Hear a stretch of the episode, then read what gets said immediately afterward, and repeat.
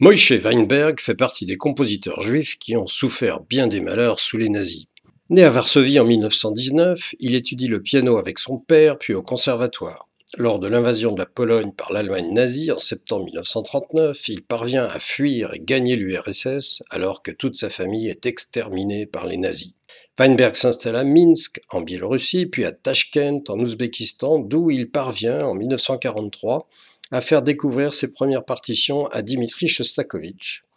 Et Shostakovich apprécie l'œuvre de Weinberg et favorise son installation à Moscou.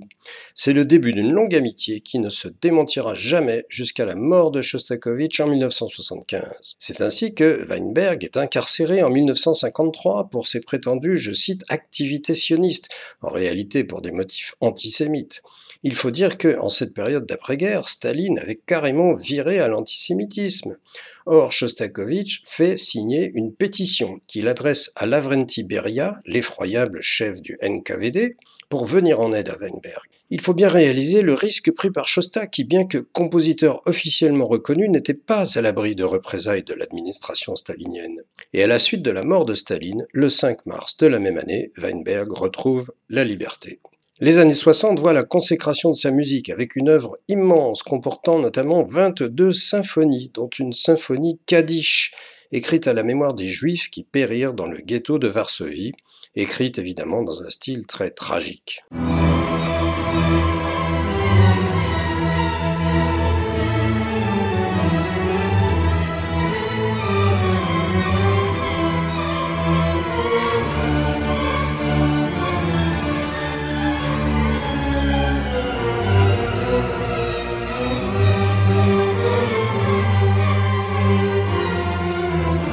En Europe, on commence depuis quelques années à découvrir l'œuvre de Weinberg. En 2016, un week-end entier a été consacré à ses 17 quatuors à cordes à la Philharmonie de Paris.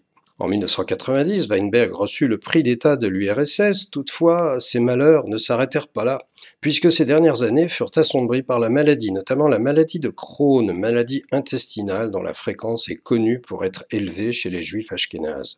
Il meurt le 26 février 1996 à Moscou dans la plus grande précarité.